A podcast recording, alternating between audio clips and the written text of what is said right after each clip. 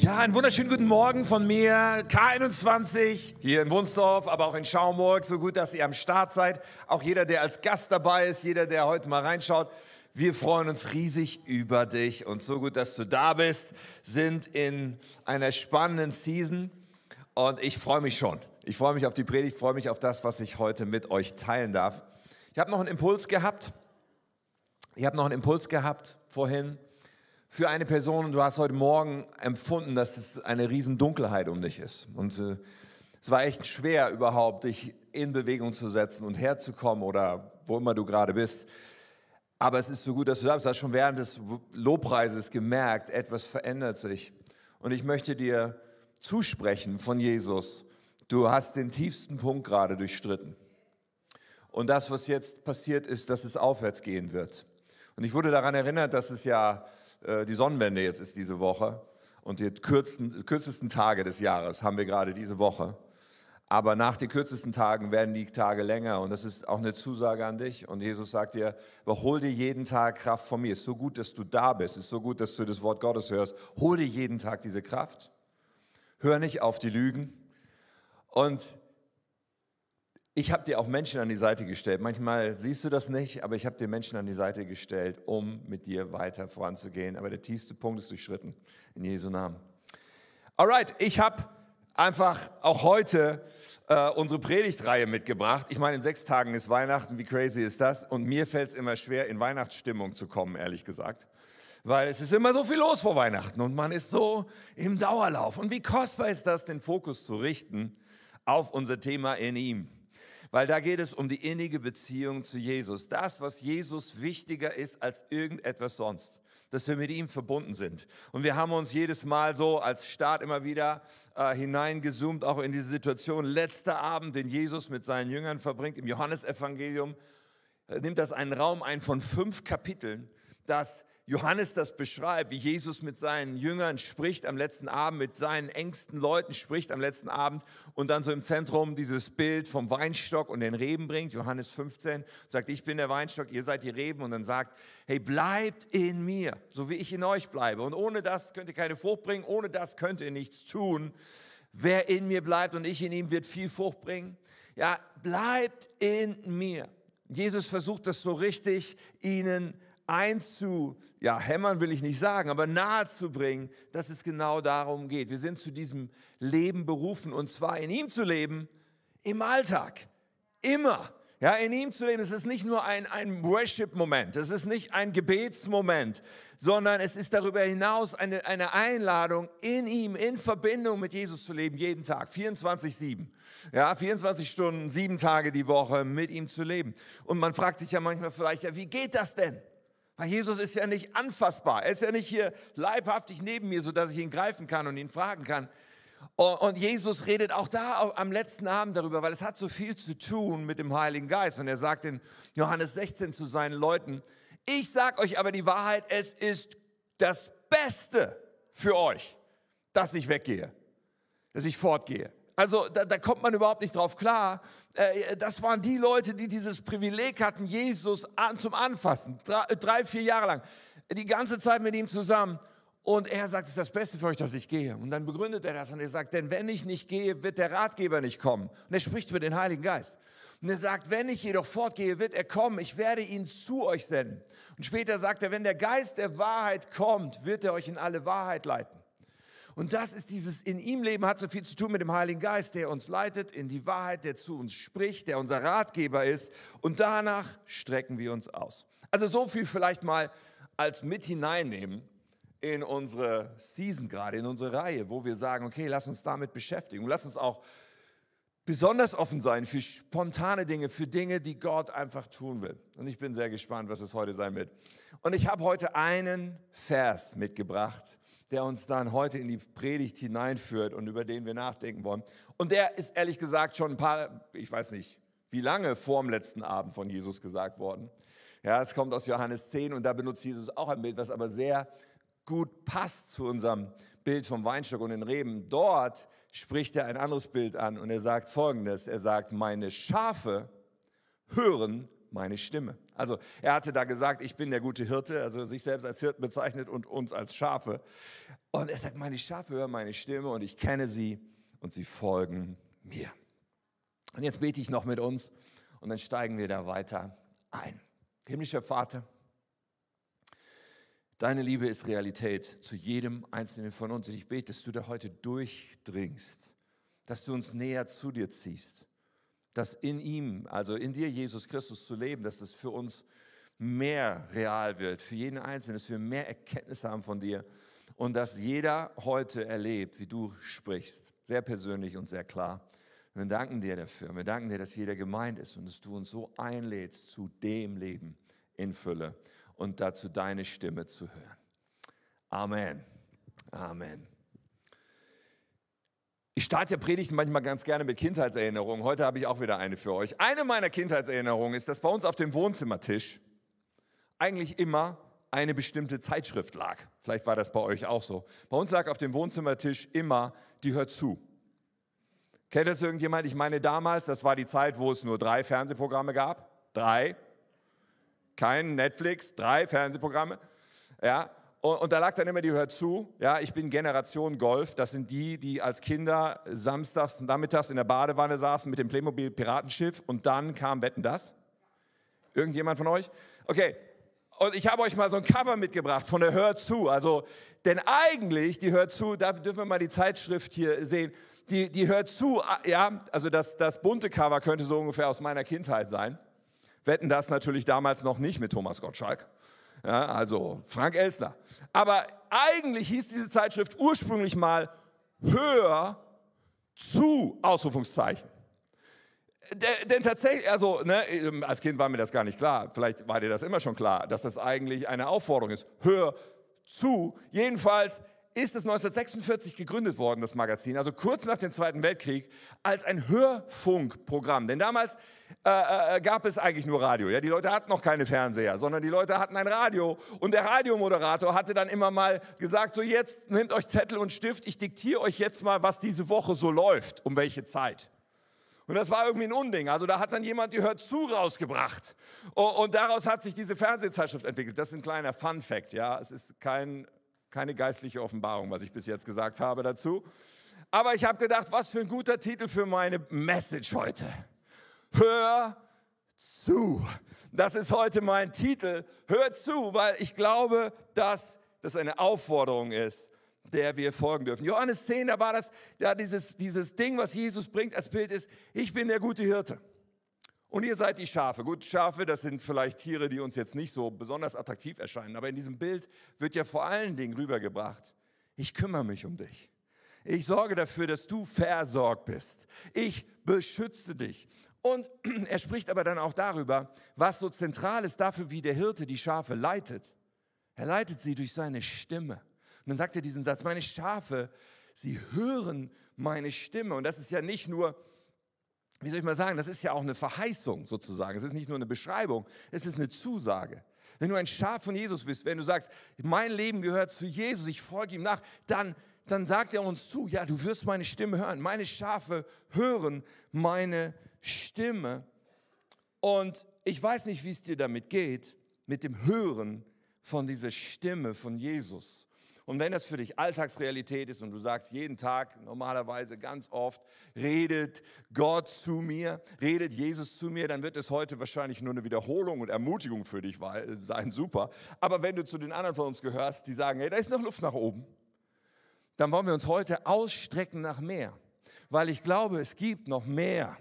Ja, und, und das zu realisieren, da muss noch mehr sein, ist so wichtig. Ich finde Geschichte zwischendurch ganz spannend. Und eine Sache, die mich fasziniert hat, mal irgendwo, wo ich das gelesen habe, war, dass es ja in der Geschichte immer mal wieder so Goldrausche gegeben hat. Ja, so im 19. Jahrhundert, aber auch schon im 18. Jahrhundert, in Brasilien und in Nordamerika, Colorado und Kalifornien und Alaska und so, dass irgendwo hat jemand Gold gefunden und hat es vielleicht zu Hause hin telegrafiert oder so oder irgendwo erschienen Zeitungsartikel, da wurde Gold gefunden. Und dann haben ganz viele Leute gesagt, da wo das gefunden wurde, muss es noch mehr geben. Da wo dieses Gold her ist, da muss noch mehr sein. und haben sich aufgemacht. Die Geschichte von Australien ist damit verbunden. Australien war eigentlich eine Gefangenenkolonie, wo die Europäer all die Jungs hingeschickt haben, die sie nie wieder sehen wollten. Auf ein Schiff um die halbe Welt nach Australien. Aber dann hat man im Jahr 1800, warte mal, 1851 hat man Gold gefunden in Australien. 1851 und dann hat sich innerhalb von zehn Jahren die Bevölkerung von dem Kontinent Australien verzehnfacht. Warum? Weil so viele Leute da hingegangen sind und gesagt haben, wo dieses Gold ist, da muss es noch mehr geben. Und, und dadurch ist überhaupt der Staat Australien so entstanden, dass so viele Menschen dahin kamen. Und bei Gold ist das vielleicht fragwürdig, ja, ganz bestimmt. Also viele Leute haben ihr Glück nicht gefunden. Aber ich möchte uns das als Bild mitgeben von diesem Gedanken, hey, Heiliger Geist, die Stimme Gottes. Ich möchte uns auffordern zu sagen, lasst uns ausstrecken nach mehr. Lasst uns sagen, da wo ich das gefunden habe oder da wo das ist, da muss es noch mehr geben. Und danach dürfen wir uns ausstrecken. Und darum geht es auch heute, wenn wir über die Stimme Gottes, die Stimme des Heiligen Geistes, Jesus spricht zu uns dadurch, wenn wir darüber nachdenken und darüber sprechen. Okay, hör zu. Es ist eine Verheißung. Er will reden und wir dürfen zuhören. Und Predigt darf uns ja herausfordern, hoffe ich jedenfalls. Ich habe jedenfalls heute für uns vier Aufforderungen oder vier Sätze mit dickem Ausrufezeichen. Ja, und ich werde sie euch heute ausliefern und ich hoffe, dass du ready bist, weil ich fange jetzt mit dem ersten gleich an. Und, und die ersten beiden, die bilden so die Grundlage, die Basis. Und drei und vier sind dann mehr der Kern von meinem heutigen Thema. So die erste Sache, die ich sagen möchte mit Ausrufezeichen ist, du brauchst die Taufe im Heiligen Geist. Du brauchst die Taufe im Heiligen Geist. Und das ist eine Aussage, die durchaus in der Christenheit nicht unumstritten ist. Das ist eine Aussage, womit Menschen, also Christen, die sich sehr orientieren zum Heiligen Geist, durchaus immer wieder mal im Spannungsfeld standen und manchmal immer noch stehen mit anderen Christen, die das anders sehen. Wo Pfingstgemeinden, und wir sind eine Pfingstgemeinde, äh, manchmal im Spannungsfeld stehen zu anderen Christen oder anderen Lehrmeinungen. Die Taufe im Heiligen Geist so wichtig zu finden, ist übrigens für mich kein Wunder, dass es umstritten und umkämpft und irgendwie schwierig manchmal mit diesem Thema ist, weil das Thema Heiliger Geist hat so viel damit zu tun, dass wir in ihm leben, was Jesus sich mehr wünscht als alles andere. Es hat so viel damit zu tun, dass wir ausgerüstet sind damit, dass wir unseren Auftrag leben können, unsere Bestimmung leben können. Na klar ist das umkämpft und umstritten. Aber wenn wir das ernst nehmen, was Jesus gesagt hat schon zu den ersten Jüngern, dann müssen wir verstehen, wir brauchen das wovon es hier spricht. So, ich will es natürlich ein bisschen erklären. Du brauchst die Taufe im Heiligen Geist. Also Jesus hat die ersten Jünger aufgefordert, und zwar nach der, nach der Auferstehung. Er hat gesagt, bleibt hier in Jerusalem. Die waren in Jerusalem zu dem Zeitpunkt, Apostelgeschichte 1, Vers 4. Er sagt zu ihnen, bleibt hier in Jerusalem, bis der Vater euch sendet, was er versprochen hat. Erinnert euch. Ich habe schon mit euch darüber geredet. Johannes hat mit Wasser getauft. Doch schon in wenigen Tagen werdet ihr mit dem Heiligen Geist getauft werden. So, er spricht über die Geistestaufe. Er sagt, ihr müsst darauf warten, auf die Geistestaufe. Das ist eine Zusage Gottes, ihr müsst sie abwarten. Und dann sagt er, wenn der Heilige Geist über euch gekommen ist, werdet ihr seine Kraft empfangen. Das wird das Resultat sein, eine Kraftausrüstung. Dann werdet ihr den Menschen auf der ganzen Welt von mir erzählen, in Jerusalem, in ganz Judäa, in Samarien, in Wunsdorf, in Bad Eilsen, in Bückeburg, in Hannover bis an die Enden der Erde. So Jesus gibt denen eine Aufforderung. Und ein paar Tage später, an einem jüdischen Feiertag, nämlich Pfingsten, deswegen heißen wir auch Pfingstler, weil wir uns auf diesen inzwischen christlichen Feiertag beziehen, ein paar Tage später erleben die ersten Christen das. Und das wird in Apostelgeschichte 2 berichtet. Und ich bringe euch nur den einen Vers mit, Apostelgeschichte 2, Vers 4, wo das sozusagen dann steht. Alle Anwesenden, und wir reden hier von etwa 120 Leuten, nimmt man an, aus dem Kontext, die hier zusammen waren, um zu beten, um, um das abzuwarten, was Jesus gesagt hatte. Und dann leben sie es, alle Anwesenden wurden vom Heiligen Geist erfüllt und sie fingen an, in anderen Sprachen zu sprechen. Das behalten wir in meinem Hinterkopf. Wie der Heilige Geist es hineingab. Also, sie erleben die Geistestaufe, die ersten Christen. So, nun gibt es Christen, die sagen, ja, ja, gut und schön, aber das war halt ein einmaliges Ereignis. Check, Haken dran, die Sache ist gelaufen, das ist passiert, müssen wir heute uns nicht mehr mit beschäftigen. Ich kann nur sagen, ich, meine Ansicht ist, Menschen, die das sagen, lesen die Bibel nicht. Weil wenn wir dann weitergehen, und ich muss jetzt mal euch so ein paar wie soll ich sagen, ein paar Bibelverse ganz schnell, einen kleinen, schnellen Bibelritt mit euch machen. Weil wenn wir da weitergehen durch die Apostelgeschichte, gibt es wieder und wieder diese Vorkommnisse. Die ersten Christen zum Beispiel, nur kurze Zeit später, erleben es nochmal, Apostelgeschichte 4. Und da sind sie so ein bisschen unter Druck gekommen und dann beten sie zusammen. Und dann heißt es, ah, nach diesem Gebet bebte das Gebäude, in dem sie sich versammelt hatten. Und sie würden alle vom Heiligen Geist erfüllt. Und sie predigten mutig und unerschrocken die Botschaft Gottes. Hier kommt der Heilige Geist wieder auf die ersten Christen, die inzwischen deutlich zahlreicher waren als vorher. Und, damit nicht genug. Irgendwann raffen es die Christen, dass sie herausgehen sollen, dass sie nicht nur in Jerusalem bleiben sollen und sie gehen zum Beispiel nach Samaria, was so irgendwie in der Nachbarschaft äh, gefühlt war. Und da gehen einige Leute hin, Philippus zum Beispiel, und Petrus und Johannes, zwei der Leiter, kommen dann später auch dahin, um mal zu schauen, was da so passiert ist. Apostelgeschichte 8, da heißt es folgendermaßen, in Samaria angekommen, beteten die beiden, also Petrus und Johannes, für die neuen Gläubigen, damit sie den Heiligen Geist empfingen. Bis dahin war der Heilige Geist noch auf keinen von ihnen herabgekommen. Sie waren nur auf den Namen von Jesus, dem Herrn, getauft worden. Okay, halten wir fest, die sind gläubig, die haben sich bekehrt zu Jesus, die sind getauft worden. Die Wassertaufe haben sie erlebt. Aber was sie noch nicht erlebt haben, ist die Geistestaufe. Und deswegen kommen jetzt Petrus und Johannes und beten mit ihnen. Petrus und Johannes legten den Gläubigen nun die Hände auf und sie empfingen den Heiligen Geist. Aber auch dieses Ereignis ist noch lange nicht alles. Dann dann geht es weiter. Und irgendwann Petrus wird vom Heiligen Geist so aufgefordert, in ein Haus zu gehen, das Haus des Cornelius, wo Heiden waren, nicht Juden. Für ihn ein Unding. Er geht ziemlich widerwillig dahin und fängt an, in diesem Haus bei Cornelius zu predigen. Und während er noch predigt, kann der Heilige Geist es nicht erwarten, aktiv zu werden. Und Apostelgeschichte 10, Vers 44 lesen wir dann. Noch während Petrus sprach, kam der Heilige Geist über alle, die seine Botschaft hörten. Die jüdischen Gläubigen, die mit Petrus gekommen waren, staunten, dass Gott auch Nichtjuden den Heiligen Geist schenkte, denn sie hörten sie in anderen Sprachen reden. Da haben wir es schon wieder. Und Gott loben. Also auch die erleben diese Geistestaufe, die Jesus gesagt hat, die braucht ihr. Ja, es, es reicht nicht, getauft zu sein, Christ zu sein.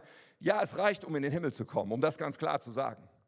Aber für den Auftrag, für bis an die Enden Erde gehen, für Menschen zu Jesus. Es reicht nicht. Ihr braucht diese Ausrüstung mit dem Heiligen Geist.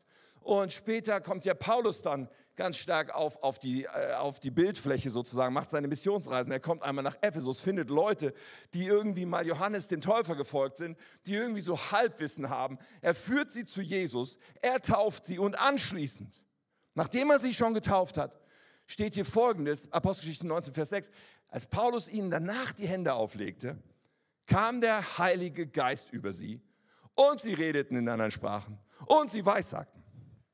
Wieder und wieder und wieder und wieder. Mein kleiner Bibelritt ist jetzt fertig, wenn dir also schon der Kopf qualmt. Es geht jetzt nicht die ganze Zeit so weiter. Was ich nur sagen will, ist, dass wir bei den ersten Christen eine absolute Klarheit haben, die auch wir unbedingt brauchen. Wir brauchen die Taufe im Heiligen Geist. Wir können nicht sagen, Christ sein, das reicht, reicht doch, wenn ich Jesus mal mein Leben gegeben habe. Ich habe irgendwie die Eintrittskarte in den Himmel gelöst. Nein, nein, ja, schon, aber das, was wir brauchen, ist die Taufe im Heiligen Geist. Und das müssen wir verstehen und danach müssen wir uns ausstrecken. Dafür dürfen wir beten und darum beten. Bei Petrus war es nicht nötig, dass die Hände aufgelegt wurden, sonst sehen wir auch oft, dass Hände aufgelegt werden. Im Endeffekt geht es darum, dass wir diese Verheißung verstehen und sagen, jawohl, ich möchte das haben. Und es ist tatsächlich so simpel, wie ich das hier sage. Wenn wir das verstehen und sagen, Vater im Himmel, tauf mich im Heiligen Geist, schenk mir das Sprachengebet, mehr braucht es nicht. Jesus hat selber gesagt in Lukas 11, er sagt, er, er, spricht zu dieses, welcher menschliche Vater würde seinem Kind eine Schlange geben und so weiter, wenn es um was Gutes bittet. Und endet diese, diese Aussagen dann damit, dass er sagt, wie viel mehr wird der Vater im Himmel denen, die ihn bitten, den Heiligen Geist geben. Das ist, was nötig ist, dass wir ihn bitten darum. Und dann empfangen wir auch. Ja, und es schadet auch nicht, wenn es da einen geisterfüllten Christen gibt, der dir die Hände auflegt und auch für dich betet. Und in dieser Gemeinde wirst du immer Leute finden, inklusive mich, die das gerne tun. Aber das Wichtige ist zu verstehen, ich darf darum bitten und ich brauche es. Wir brauchen die Taufe im Heiligen Geist. Ausrufungszeichen. Alright.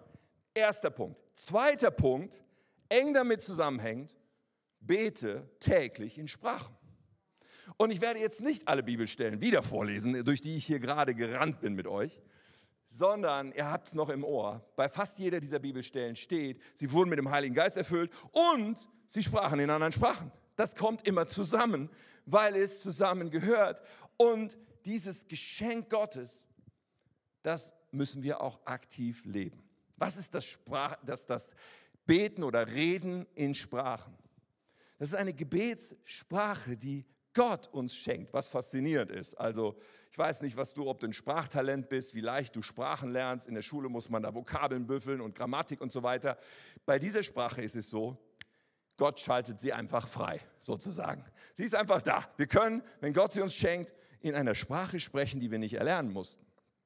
Der Clou ist allerdings dabei, dass wir nicht selber formulieren. Unser Verstand ist unbeteiligt. Wir formulieren nicht, wir leihen dem Heiligen Geist nur unseren Mund, unseren Kehlkopf, unsere Sprechwerkzeuge. Und der Heilige Geist formuliert dieses Gebet. Und wir können es, zunächst einmal, wir können es nicht verstehen. Es sei denn, wir bekommen dazu eine Auslegung. Aber normal, wir kriegen, wir verstehen nicht, was wir beten. Aber was wir wissen dürfen ist, es ist zu 100 Prozent der Wille Gottes, was wir da beten. Zu 100 Prozent, was großartig ist, weil wir ja aufgefordert sind, den Willen Gottes zu beten. Ja, Vater unser, dein Reich komme, dein Wille geschehe. So, wenn wir so beten wollen, also Sprachengebet ist ein guter Platz, um damit immer wieder unterwegs zu sein, den Willen Gottes auszubeten. So, und wir müssen diese Sprache nicht lernen. Wichtig ist zu verstehen, es gibt davon zwei, soll ich sagen, Versionen. Es gibt nämlich die persönliche Gebetssprache, die für mich selbst ist. Ja, äh, von der Paulus sagt in 1. Korinther 14, Vers 4, wer in, wenn jemand in anderen Sprachen redet, wird er selbst dadurch im Glauben gestärkt. Das ist eine fantastische Sache. Mein Glaube wird aufgebaut. Meine Möglichkeit, auf Empfang zu gehen, weil mein Verstand ist ja unbeteiligt. In meinem Verstand kann ich gleichzeitig sagen, Herr, was willst du mir zeigen? Was willst du mir sagen? Das ist die persönliche Gebetssprache. Und dann gibt es eine zweite, Version sozusagen, da wo nämlich Gott mir eine Botschaft in Sprachen gibt für andere. Wo eine Sprachenbotschaft etwas ist, was andere auch ansprechen soll. Und in dem Fall braucht es eine Auslegung. In dem Fall braucht es ja nicht eine Übersetzung, aber es braucht jemand, der sagt, hey, das, was da gerade in Sprachen weitergegeben wurde, bedeutet das und es auf, in unserem Fall Deutsch, weitergibt. Also diese beiden Versionen, persönliche Gebetssprache, Sprachenbotschaft mit Auslegung, aber das, was die persönliche Gebetssprache angeht, ich kann Ihnen nur sagen, wir brauchen das und wir sollten es täglich tun. Und jeder Christ darf das empfangen. Gott möchte das jedem Christen schenken. Er möchte niemandem das vorenthalten, dieses, den persönlichen Glauben aufzubauen. Ja, und ich weiß, wir sind in Deutschland. Ich bin auch selber äh, so ein typischer Deutscher mit einem ziemlichen äh, Kopf, also ein Kopfmensch. Und uns fällt das manchmal schwer, weil der Kopf ist ja unbeteiligt beim Sprachengebet. Dann ist man manchmal in der Gefahr, sich selbst im Weg zu stehen. Und vielleicht zu sagen, ja, ich habe doch Gott darum gebeten, dass ich das auch bekomme, aber irgendwie klappt das nicht.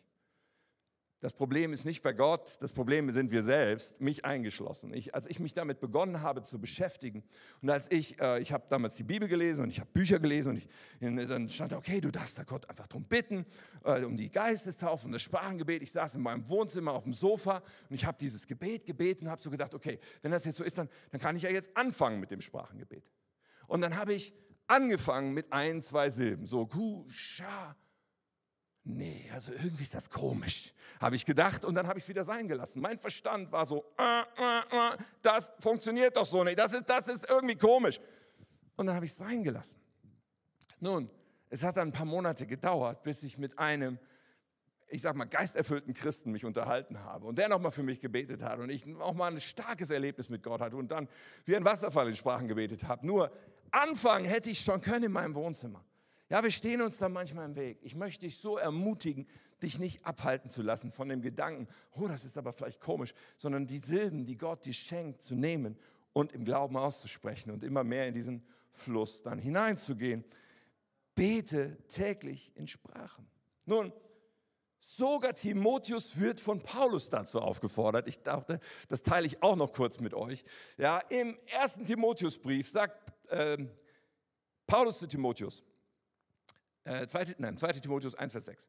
Deshalb ermutige ich dich dazu, die geistliche Gabe wirken zu lassen, die Gott dir schenkte, als er dir die Hände auflegte. Ich bin überzeugt, in diesem Fall, Paulus redet mit der geistlichen Gabe, die wirken gelassen werden soll oder entfacht werden soll. Er redet von der Geistestaufe und dem Sprachengebet. Warum glaube ich das? Weil ich den Kontext kenne. Was steht in dem Vers davor und danach? Und wir wissen ja, Paulus hat darüber geredet, wozu das Sprachengebet gut ist, nämlich den Glauben aufzubauen. Und im Vers davor heißt es so, ich weiß, dass du dem Herrn aufrichtig vertraust, denn du hast den Glauben deiner Mutter Eunike und deiner Großmutter Lois. Er spricht über Glauben und dann sagt er, deshalb, deshalb, in dir ist dieser Glaube, deshalb fach den Glauben an. Wie tust du das? Deshalb ermutige ich dich dazu, die geistliche Gabe wirken zu lassen, die Gott dir schenkte, als ich dir die Hände auflege. Paulus hat für Timotheus gebetet, als er die Geistestaufe empfangen hat. Und dann spricht er weiter und man merkt deutlich, er spricht über den Heiligen Geist, denn er sagt, Gott hat uns nicht einen Geist der Furcht gegeben, sondern einen Geist der Kraft, der Liebe und der Besonnenheit. Das, was Paulus hier zu Timotheus sagt, ist, lass diese Gabe wirken. Sprich, das, die Geistestaufe die mit dem Sprachengebet in dein Leben gekommen ist, lass das wirken. Also bete in Sprachen. Und das ist so wesentlich, dass wir das tun, dass wir das jeden Tag tun, um uns aufzubauen, um uns immer wieder auf Empfang einzustellen und in Sprachen zu beten und gleichzeitig in unserem Verstand zu sagen, Herr, was willst du jetzt gerade sagen? Was willst du jetzt gerade tun? Wir können das jeden Tag tun. Wir können das morgens unter der Dusche. Ich habe es heute Morgen unter meiner Dusche, habe ich in Sprachen gebetet. Ja, du kannst es, wenn du an der Ampel stehst, egal ob mit dem Auto, mit dem Fahrrad, zu Fuß, du kannst in Sprachen beten, du kannst zwischendurch in Sprachen beten und immer wieder diese Gelegenheit nehmen, auf Empfang zu gehen. Bete täglich in Sprachen. Ausrufungszeichen. Und diese beiden Dinge bilden die Basis bilden das Fundament, bilden die Grundlage für das, was ich jetzt noch sagen will über unser heutiges Thema. Und jetzt kommt das dritte Ausrufungszeichen und das kommt hinter, hör zu. Hör zu, streck dich täglich nach seiner Stimme aus. Ich glaube, dass wir das unbedingt tun sollten und dass das so wichtig ist. Also meine Schafe hören meine Stimme, sagt Jesus. Ich kenne sie und sie folgen mir. Das ist so ein zentraler Ausdruck davon, dass wir in Jesus leben dass er zu uns reden kann und dass wir das auch alltäglich immer wieder erleben, zumindest sollen. Ja, Jesus möchte gerne reden. Und ich, ich, ich darf euch heute einfach mal eine Geschichte erzählen, die sich diese Woche, also die letzten Tage ereignet hat, von der wunderbaren Yvonne. Yvonne, sie leitet die K21 Kids und sie ist auch in unserem Büro, sie ist angestellt in der Kirche für viele Aufgaben und sie ist, ist der Hammer. So, Yvonne hatte diese Woche äh, gestern hat sie, glaube ich, gesagt, die schlimmste Woche ihres Lebens. Denn am Dienstag kam, kam, wurde deutlich, es ist was verschwunden. Was sehr Wichtiges ist verschwunden. Und Yvonne ist eigentlich sozusagen, es ist ihr Verantwortungsbereich. Alle, alle Blicke gehen auf sie. Es ist verschwunden. Was ist da los? Und sie hat alles abgesucht, wo sie dachte, wie das zustande ja, Wir haben alle jeden Stein umgedreht, alles Mögliche. Und der Heilige Geist hat zu ihr gesagt, aber es ist in diesem Raum, also nicht in diesem Raum, sondern in dem Raum, wo sie war. Es ist in diesem Raum. Aber sie hat wirklich alles abgesucht, jeden Quadratzentimeter und nicht das gefunden, was verschwunden war. Und hatte echt eine schwere Zeit und hat sich das schwer gemacht, so was ist das jetzt und so. Und zwei Tage später kam sie wieder in den Raum und hört so klar den Heiligen Geist zu ihr sprechen, es ist in diesem Raum. Und ich weiß nicht, wie es dir geht. Also ich bin ja ein Mensch, der sowieso nicht gerne sucht, aber wenn man dann schon alles abgesucht hat und nochmal abgesucht hat und du denkst, ich habe doch alles abgesucht, dann denkst du schon, ja, also irgendwie weiß ich auch nicht, jetzt nochmal gucken, was soll das? Und dann hat sie nochmal an einem bestimmten Ort geschaut und festgestellt, dass das, ja, wie, wie, wie ein Chamäleon nicht zu sehen war durch die Farbe, die das hatte. Ich kann euch die ganze Geschichte jetzt, ihr könnt ja Yvonne mal fragen, aber sie fand plötzlich das, was verschwunden war. An einem Ort, wo sie nie nochmal jetzt geguckt hätte, weil der Heilige Geist so klar zu ihr gesprochen hat. Und ich glaube, dass das so etwas ist, was eigentlich, ja, wir, wir, wir feiern das als was Besonderes, aber es ist eigentlich etwas von Jesus aus, was was Normales sein darf. Gott möchte zu uns reden. Jesus möchte durch seinen Heiligen Geist im Alltag zu uns reden und möchte, dass wir sagen, okay, Herr, weil du es gesagt hast, werde ich es tun. Also wie redet Gott zu uns? Eine Art, wie Gott zu uns redet, kann sein, dass er durch eine hörbare Stimme oder für uns subjektiv, wie, so klar wie hörbar zu uns redet. Aber ganz oft redet Gott auch zu uns in unsere Gedanken hinein.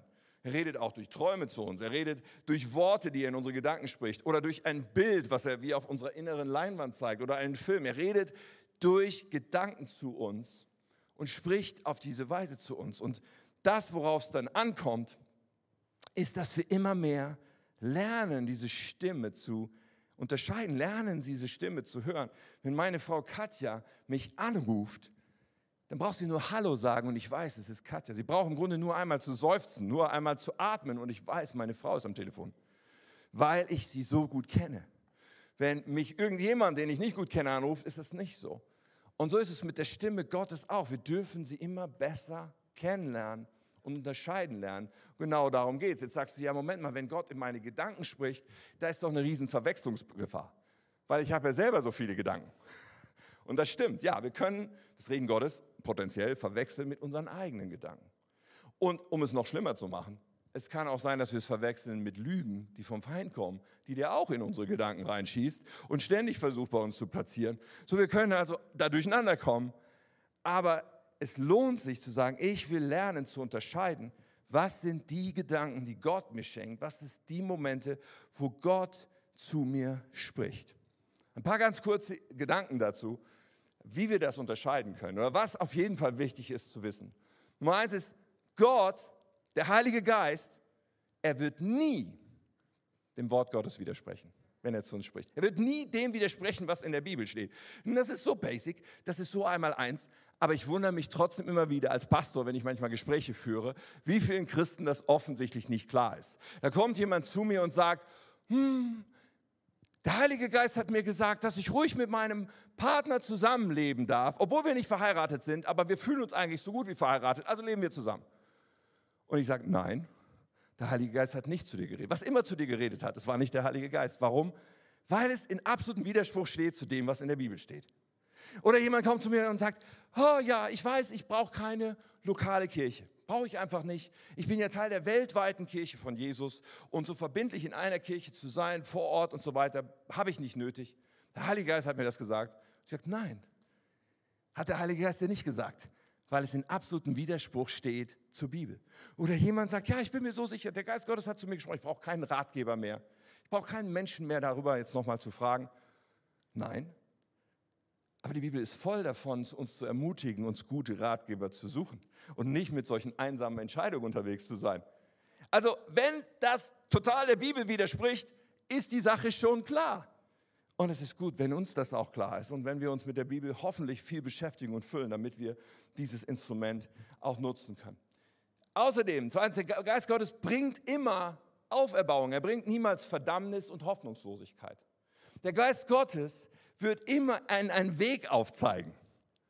Und ich möchte dir sagen, Gott glaubt mehr an dich als du selbst. Ich glaube, dass es in diesem Moment sogar ein, ein prophetisches Wort für, für Personen hier ist und, und, und zu verstehen, vielleicht schauen, Gott glaubt mehr an dich als du oftmals selbst. Und Gott gibt dich nicht auf. Und Gott, ja, manchmal spricht Gott auch mit Korrektur, aber nie in einer Weise nach dem Motto, du bist der Letzte, da geht gar nichts mehr. Wenn er uns korrigiert, dann immer, indem er einen Weg aufzeigt, indem er sagt, und das möchte ich, dass du tust, und das ist dein Schritt, um daraus zu Gott wird uns immer einen Weg in die Zukunft führen, weil er uns liebt, weil er an uns glaubt. So, das ist so wichtig zu verstehen, wie der Geist Gottes spricht und auch eben nicht spricht.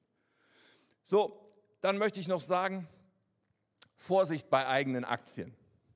Wenn du denkst, der Geist Gottes hat mir gesagt, bei der hübschen jungen Lady, die da hinten langläuft, du wirst meine, das wird deine Frau sein. Nun, es ist nicht auszuschließen, dass der Heilige Geist dir das sagt, aber eins möchte ich für dich ausschließen und dir nahelegen. Geh nicht auf die Person zu und sage, der Geist Gottes hat mir gesagt, wir werden heiraten. Die Gefahr, dass da eigene Aktien im Spiel sind, ist riesig. Und ich empfehle das, also was heißt, es ist noch viel zu schwach ausgedrückt, lass es einfach sein. Ja, tu es einfach nicht. Und genauso andersrum, wenn du negative Gefühle hast gegenüber einer, wenn du eine Person beneidest, hey, dann wirst du nicht die Person sein, zu der der Geist Gottes spricht und du sollst es der Person sagen. Ganz sicher nicht, weil du einfach in dem Moment nicht die richtige Person bist. Wenn wir eigene Aktien im Spiel haben, sollten wir sehr, sehr vorsichtig sein, dass uns unsere eigenen Wünsche und unsere eigenen Motive, gute und schlechte, nicht einen Streich spielen. So und schließlich vielleicht noch ein letzter Gedanke. Weißt du, Gott ist kein Osterhase, Viele Christen rätseln manchmal so rum. So, warum ist das jetzt passiert? Will mir Gott damit sagen, das? Und dann sagt mir jemand, was er glaubt, was dieses Ereignis vielleicht bedeuten könnte. Und ich stehe daneben und denke, ja, aber es könnte genau das Gegenteil auch bedeuten. Das ist jetzt nur deine subjektive Art, dir das zurechtzulegen, dass es jetzt genau das bedeutet.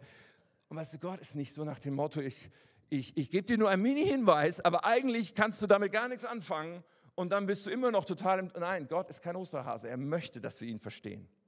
Und lasst uns einfach unser Herz immer wieder reinhalten und zu Gott bringen und sagen, Gott, sprich zu mir, ich möchte tun, was du sagst. Hör zu und mach Raum dafür. Und es ist so wichtig, dass wir sagen, ich will hören, ich strecke mich aus wie ein Samuel. Ja, Im Alten Testament gibt es so einen Propheten namens Samuel, nach dem sind sogar Bücher benannt. Als er noch ganz jung war, spricht Gott zu ihm und er peilt es nicht. Und dann hat er so einen Mentor, den Eli, der sagt, hey, wenn Gott spricht, dann sag Folgendes zu ihm. Und dann tut er das. 1 Samuel 3, Vers 10. Der Herr trat zu ihm und rief wie zuvor, Samuel, Samuel. Samuel antwortete, sprich, dein Diener hört. Diesen Vers, den finde ich so hammer, weil das soll auch mein Gebet sein. Ist das unser Gebet? Sprich, dein Diener hört. Ist das, was wir jeden Morgen in unserer Zeit mit Gott beten? Sprich, dein Diener hört. Ist das, was wir im Alltag zwischendurch beten, in Situationen, wo wir an der Ampel stehen und in Sprachen beten? Sprich, dein Diener hört. Ich glaube, mit dieser Haltung dürfen wir so oft erwarten und erleben, dass Gott spricht und dass er dann mit seiner Stimme zu uns kommt. So machen wir dafür Raum. Und mancher sagt jetzt vielleicht, ja, es fällt mir so schwer, so still zu werden und zuzuhören. Ja, ist wirklich ein Problem heutzutage. Ich, ich I feel you, das, das, ich kann das total nachvollziehen, weil so viel an Eindrücken auf uns einstürmt. Und dann sitzt man gerade da und wird versucht, ruhig zu werden. Und dann fallen einem genau dann all die Sachen ein, die man auf keinen Fall vergessen darf. Nachher muss ich noch das erledigen und das und das und das. Ein Tipp für dich, nimm dir einen Zettel und einen Stift und schreib alles, was dir dein Kopf kommt, auf, was du nicht vergessen willst. Schreib es alles auf und du weißt, es ist hier auf diesem Zettel. Und sobald ich es da hingeschrieben habe, kann ich sagen, sprich, dein Diener hört. Und wenn noch was kommt, okay, zack, ich schreibe es auch noch auf dem Zettel. Aber irgendwann hast du alles auf diesem Zettel. Und dann kommt nun wirklich nichts mehr, was du noch vergessen darfst, weil jetzt hast du das alles auf den Zettel geschrieben. Und dann sagst du wieder, sprich, dein Diener hört. Manchmal hilft es auch, einen Spaziergang zu machen oder instrumentale Worship-Musik anzuschalten. Äh, äh, ja. Aber, aber tu, was immer nötig ist und lass dich nicht entmutigen und sag, ich möchte lernen, die Stimme Gottes zu hören. Und, und ich möchte ihm Raum geben, zu mir zu sprechen. Ähm, und ich erlebe das übrigens auch, in, wenn ich für jemanden bete. Weil, wie ich schon sagte, das, das ist ja die Art, wie wir beten sollen, ist ja, dass wir den Willen Gottes beten sollen. Und wenn wir uns danach ausstrecken, nach der Stimme Gottes, dann kann es auch sein, dass wir für etwas beten und plötzlich beten wir oder, oder kriegen den Impuls, auf eine Weise zu beten, wie wir sonst nie gebetet haben. Ich hatte neulich eine, eine, ja, eine unklare Situation mit einer Person, die ich immer wieder gesehen habe. Ich habe gedacht, also, ach, was ist damit? Wie, wie kann man das jetzt klären? Und ich wusste, ich würde sie an dem Tag später sehen. Und plötzlich habe ich so beim Gebet eine Klarheit. Herr, ich bete, dass es sich heute klärt. Also, ich habe noch nie so gebetet dafür, aber ich hatte so irgendwie plötzlich, ich merkte, oh, was war das? Ich will, dass es heute absolut klar wird. Und bei der Begehung wurde absolut klar, wie es weitergeht und was Sache ist. Und ich dachte, interessant. Der Geist Gottes spricht auf so viele Weisen zu uns und ich möchte mich danach ausstrecken. Okay, ein viertes, letztes Ausrufungszeichen haben wir noch. Das machen wir auch noch schnell, nämlich tu es. Nicht nur hör zu, sondern auch tu es. Sei gehorsam und lass dich von Gott gebrauchen. In dem Vers, den wir angeschaut haben, gibt es ja noch diesen letzten Teil, der ist ja auch wichtig. Da steht, meine Schafe hören meine Stimme, ich kenne sie und sie folgen mir. Ah, sie folgen mir. Also nicht nur Jesus sagt was. Weißt du, wenn du denkst, Gott soll zu mir reden, Herr spricht zu mir und dann, wenn du geredet hast, überlege ich mir anschließend, was ich dann damit mache, was du gesagt hast. Ob ich das dann auch cool finde und tue. Sind wir nicht manchmal so? Es ist so wichtig, vorher klar zu machen, dass wir tun werden, was er sagt. Herr, ich möchte, dass du zu mir redest und ich entscheide schon vorher, was immer es ist, ich werde tun, was du sagst. Also sie folgen mir. Wenn diese Voraussetzung nicht da ist, wird es schwierig sein, die Stimme Gottes zu hören. Werden wir das oft nicht so erleben. Aber wenn wir klar machen, ich werde tun, was du sagst, dann wird Gott viel mehr zu uns reden. Aber, kleine Warnung, es kann sein, dass es Sachen sind, die eine Blamage nach sich ziehen könnten. Wenn Gott dir den Impuls gibt, geh zu deinem atheistischen Kollegen und sag ihm etwas, was du gar nicht wissen kannst, was ich dir jetzt sage, dann kann das auch eine riesen Blamage werden, oder? Der atheistische Kollege kann ja schließlich auch sagen, was hast du denn geraucht? Was ist denn mit dir los, dass du jetzt hier irgendwie so, so schräg ankommst? Aber es kann halt auch sein, dass es der Moment ist, wo dein atheistischer Kollege merkt, das geht hier nicht mit natürlichen Dingen zu. Das bringt mich echt ins Nachdenken, was der mir gerade sagt. Was auch immer diese Situationen sind, es kann sein, dass wir ganz schön schlotternde Knie haben. Und ich frage mich manches Mal, was uns alles verloren geht, wenn wir in solchen Situationen nicht reagieren. Und ich habe schon oft genug nicht reagiert. Aber ich will, ich will immer ready sein und will das tun, was Gott für Impulse gibt. Weil erst dann öffnen sich die Türen und auch dann lernen wir immer mehr diese Stimme Gottes zu verstehen. Letztens, als ich gepredigt habe, habe ich einen Eindruck weitergegeben, ich glaube nach der Predigt, wo ich so eine Person angesprochen habe, gesagt, okay, Gott sagt dir gerade, ähm, dass du wählen sollst zwischen, willst du meine Nähe oder willst du Heilung? Was, was wäre deine Antwort, wenn du diese Wahl treffen müsst? Willst du meine Nähe oder willst du Heilung? Und später erzählte mir eine Person in Schaumburg, liebe Grüße nach Schaumburg, erzählte mir, ich wusste in dem Moment, ich bin gemeint. Ich habe Gott die Antwort gegeben, ich wähle deine Nähe. Und dann habe ich einfach weitergeredet, so wie ich das empfunden habe, habe dann angefangen, für Heilung zu beten. Und die Person sagt, und dann wurde ich geheilt von etwas, wo ich lange schwere Schmerzen hatte. Und wisst ihr, ich keine Ahnung, wie das so für euch ist, wenn der Pastor vorne steht und sowas weitergibt, aber für mich ist das nicht meine Komfortzone. Ich stehe hier in der Öffentlichkeit, eine Kamera ist auf mich gerichtet, YouTube wird es auch äh, haben, was ich sage. So, und ich, ich bringe etwas und es ist ja nie so, dass ich sage, ich bin 100% sicher, dass der Geist Gottes... Nein, es ist immer eine gewisse, okay, hoffentlich habe ich mich nicht verhört. Es ist immer dabei. Und das zu, zu sagen, ist nicht meine Komfortzone. Genauso wenig wie es deine Komfortzone ist, vielleicht im Alltag zu der Verkäuferin zu gehen und ihr das zu sagen, was der Geist Gottes dir gerade gesagt hat. Das ist ja nicht die Komfortzone von uns, das zu tun. Aber es gibt keinen leichteren Weg. Es gibt nur diesen Weg zu sagen, ich möchte das tun, möchte dazu bereit sein und mich dafür öffnen. Und wenn ich, ich merke, ich merke, wenn ich mir dessen bewusst bin, okay, Gott will zu mir reden. Wenn ich dafür bete, Herr spricht zu mir. Wenn ich mein Herz öffne, wenn ich mich von Ablenkungen irgendwie entferne. Ich stelle fest, Gott redet fast immer zu mir. Das Problem ist nur, ganz oft denke ich nicht dran. Ganz oft bitte ich nicht darum. Ganz oft äh, äh, ist mein, bin ich so sehr mit anderen Sachen gefüllt. Und ganz oft äh, ähm, lasse ich mich zu viel ablenken. Ich möchte dir so Mut machen. Mach dich auf, hör zu und tu es. Weil Gott will zu uns reden und das ist so kostbar. Es ist eine Beziehung zu Jesus, um die es in unserem Glauben geht. Und die leben wir jeden Tag in der Verbindung zu ihm. Er redet zu uns und er will ganz neu, dass wir lernen, ihm zuzuhören. Amen. Amen. Ich lade uns ein, aufzustehen. Ich möchte, möchte jetzt noch Folgendes tun. Zum einen möchte ich jetzt einfach beten für uns. Aber ich will damit auch eine Zeit einleiten, dass wir einfach mal hinhören gleich. Ja, ich werde hinhören, du darfst hinhören für dich hinhören, was der Geist Gottes sprechen wird. In Schaumburg wird es diese Zeit auch geben. Victoria wird dann gleich da reinleiten in Schaumburg, unsere Campuspastorin. Und wir wollen einfach hinhören, okay? Also ich bete kurz und dann nimm das doch als Start, zu sagen, ich höre hin. Geist Gottes, was willst du sprechen heute? Herr, wir beten dich an und wir laden dich ein, Heiliger Geist wissen, dass du hier bist, aber es ist so oft an uns, nochmal ganz klar zu machen. Wir rollen dir den roten Teppich aus, wir laden dich ein, wir erlauben dir in jeder Weise zu sprechen und wir machen schon von vornherein klar, was immer du sagst, wollen wir tun. Wir wollen tun, was du sagst. Wir wollen dir folgen, Jesus. So Geist Gottes, ich bete, dass du jetzt sprichst in aller Klarheit. Dass du jetzt hineinlegst, was, was du hast für uns. In Jesu Namen.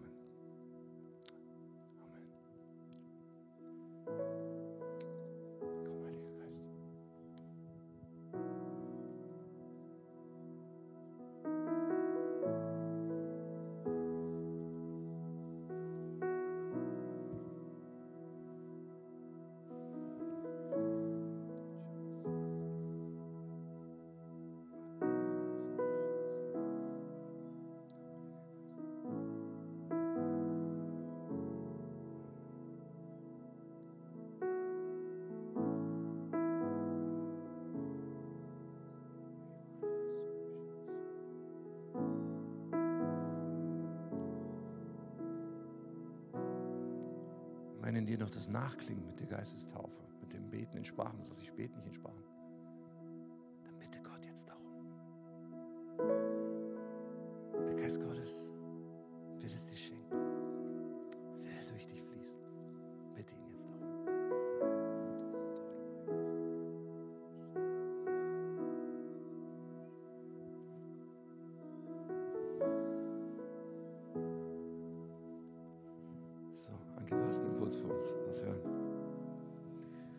Habe zwei Eindrücke.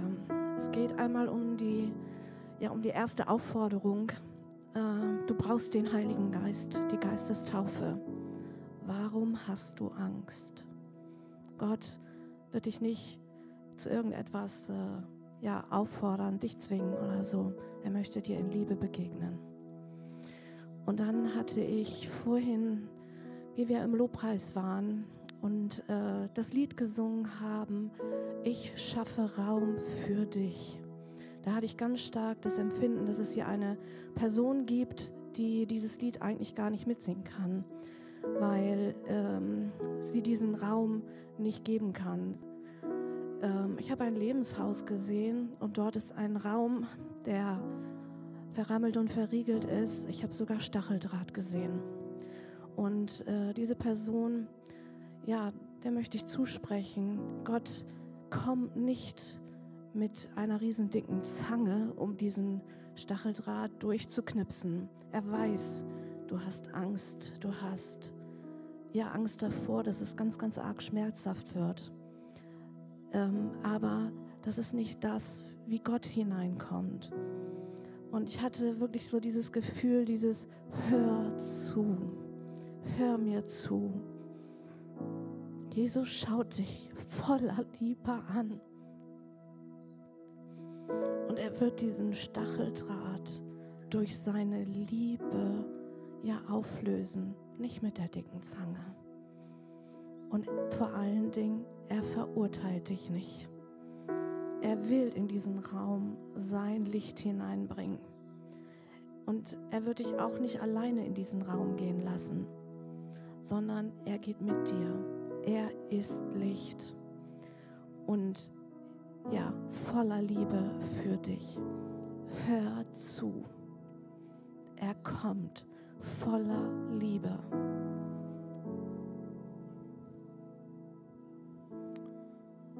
Ja, beweg dich unter uns. Überall da, wo in Personen unter uns so dieses Ich bin nicht gemeint, bei mir funktioniert das nicht, wo diese Gedanken da sind, Herr, bet mir, dass du diese, diese Lüge zum Schweigen bringst, weil es ist eine Lüge. Du willst sprechen. Du willst uns lehren, in diesen, in diesen Raum zu gehen mit dir, wo du einfach redest und keine anderen Stimmen das übertönen können.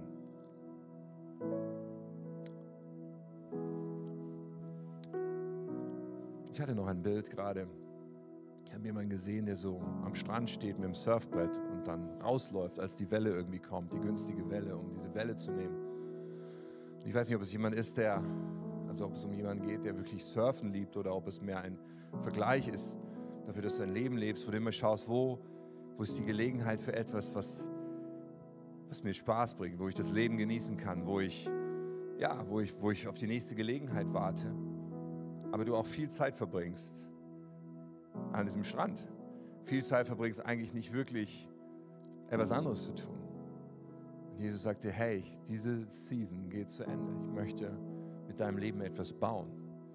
Und das ist nicht, dass du, äh, dass du im Menschlichen auf das nächste Schöne wartest, was du irgendwie mitnehmen kannst, sondern dass du lernst, auf ganz andere Wellen zu schauen, nämlich die Wellen, die ich schenke den Wind, den ich wehe, der Heilige Geist. Und dich aber auch aufzustellen, zu sagen, ich pflanze mich, ich werde dienstbereit und ich verorte mich und möchte, ich möchte bereit sein, genau da mich gebrauchen zu lassen, damit Gott mit mir etwas bauen kann, etwas entwickeln kann, auch mich im Kontext von anderen Gläubigen zu pflanzen und gemeinsam zu bauen.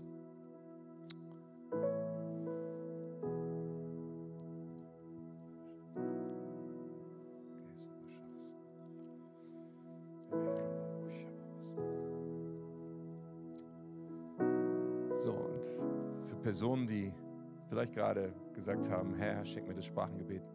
Wir werden jetzt einmal in den, weiß nicht, in den Chorus gehen oder in den Song jedenfalls für einen kurzen Moment reingehen. Und ich mache dir Mut, weil es ist einfacher vielleicht, wenn alle anderen singen, diese Zeit zu nehmen, um in Sprachen zu sprechen oder zu singen, die Silben herausfließen zu lassen aus dir. Der Geist Gottes dir gerade jetzt schenkt.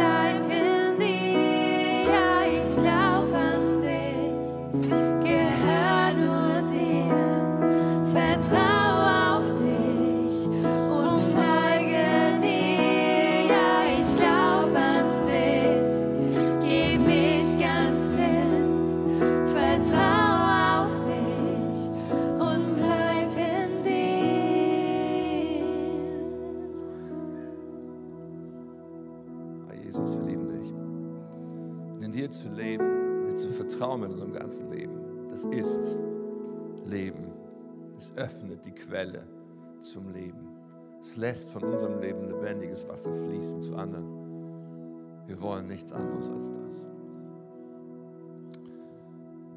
Lieben, ich möchte eine Frage noch stellen und lass uns einfach im Gebet so bleiben oder einfach die Augen zulassen. Aber die Frage geht an dich, wenn du hier bist und merkst, ich habe diese Beziehung zu Jesus noch nie wirklich gestartet. Als persönliche Beziehung, die auf der Grundlage steht, dass ich klar gemacht habe, Jesus, mein Leben gehört dir.